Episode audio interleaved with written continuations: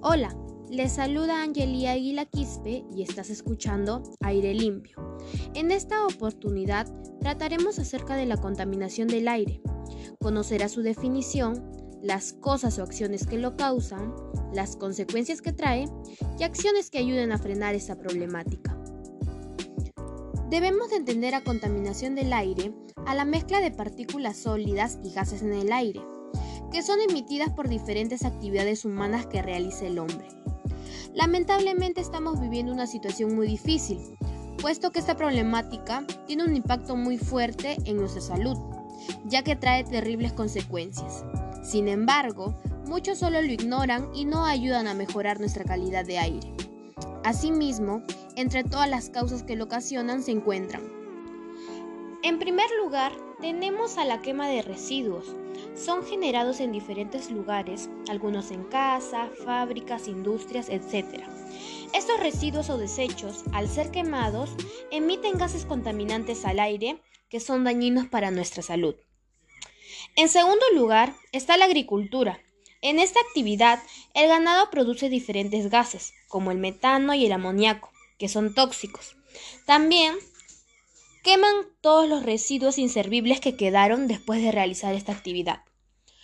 ¿Sabías que en la quema de residuos se expulsan gases muy tóxicos que solo traen enfermedades al pulmón?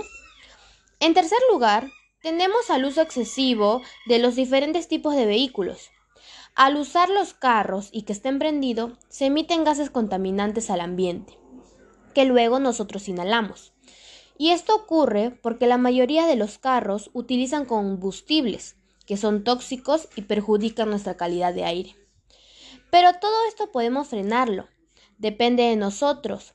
Entre las acciones para manejarlo tenemos. Primero, comenzar a usar y cumplir con las tres R, que significa reciclar, reutilizar y reducir. Esto nos ayudaría a mejorar nuestra calidad de aire, ya que al reciclar estamos contribuyendo a juntar diferentes materiales que después podamos darle otro uso.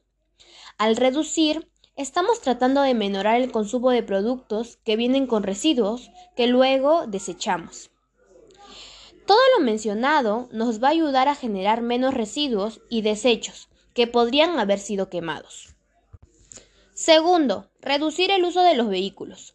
Nosotros, en vez de usar los carros, lo que podríamos hacer es usar bicicleta o caminar, ya que estos no necesitan ningún tipo de combustible no emitirán gases malos al aire. Entonces, si se nos hace accesible y posible en el momento de usar un transporte, optar por los que no emiten cosas malas al ambiente, ya que así evitaremos generar a alguien enfermedades respiratorias.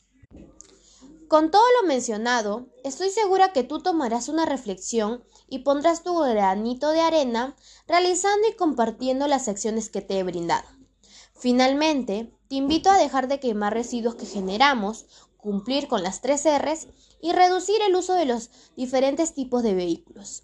Muchas gracias por permitirme llegar y nos encontraremos en el próximo episodio. Ten siempre presente que mejorar nuestra calidad de aire está en cada uno de nosotros. Si nos comprometemos, lo lograremos.